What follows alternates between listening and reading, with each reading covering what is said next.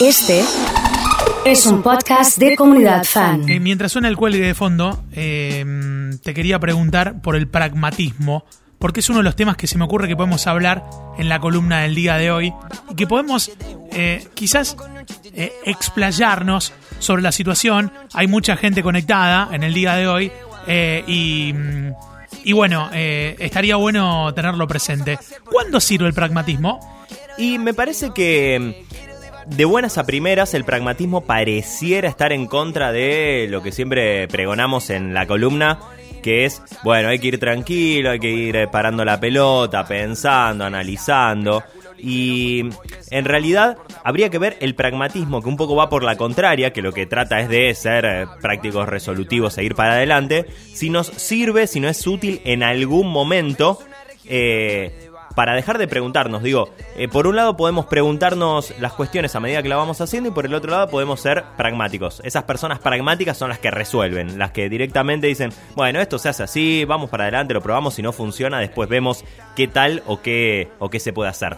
Bien, eh, sabes que pensaba un poco en, en- en la utilidad del pragmatismo, porque eh, se, es, un, es un término que quizás está asociado a la practicidad, a la efectividad, pero es útil ser pragmático. Muchas veces eh, también no puedo dejar de asociarlo a lo, a lo rápido, ¿no? a tratar de, de resolver y pasar a lo que sigue. Eh, me parece que tiene que un poco que ver con eso. Por ejemplo, tenés que rendir en una semana Sí, y no sabes si llegás. Ahora, ¿te vas a poner a preguntarte, bueno, llego o no llego? Y si no llego, me puedo presentar en la próxima. En el momento en el que decís, si no llego, me puedo presentar en la próxima, ya está, ya vas para el, para el examen que viene. Ya, vo- vos decís que eso está estadísticamente probado. Sí, te mata la cabeza. En el momento en el que decís, bueno, cualquier, ten- cualquier cosa tengo otra mesa, ya está, ya estás con la cabeza pensando en el... Y sacás el pie del acelerador. Lo mismo puede pasar en, en tu trabajo, lo mismo puede pasar con tu pareja. Es decir, che, empezás a conocer a alguien. Saliste algunas veces y decís, yo no sé si esto va a funcionar, ya te predisponés de una forma Sí. no pragmática, digamos. Te, empezás a preguntar todo. eh, y, y siempre lo lindo es decir, che, ¿para qué me estoy preguntando esto? De verdad, me hace bien preguntarme esto, ¿por qué no lo suelto y, y- y avanzo un poquito y hago un poquito más? Entonces, digo, esto que, que vos decías, el pragmatismo más bien aparece como una herramienta para resolver, para, para tratar de, de forma rápida, pasar a lo que sigue.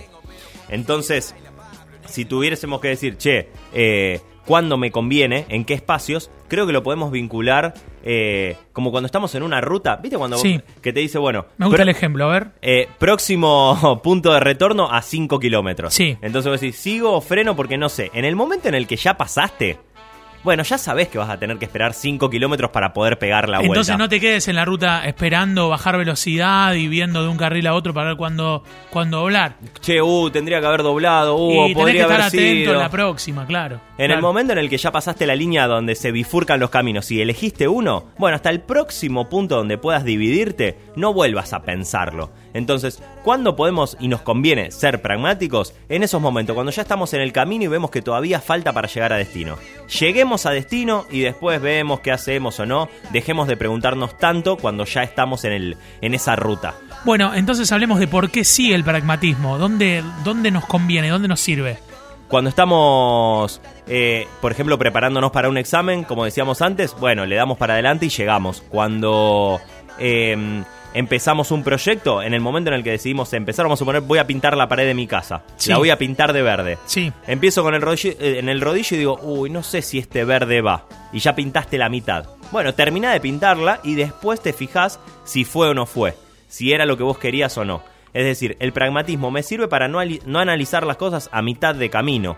Eh, eh, a la mitad de la ejecución. Ir directamente al final y, y con eso también me saco un montón de presión y simplemente estoy haciendo en el momento en el que estoy haciendo. Saber diferenciar en qué momentos ser pragmáticos y en qué momentos nos conviene evaluar un poco la situación.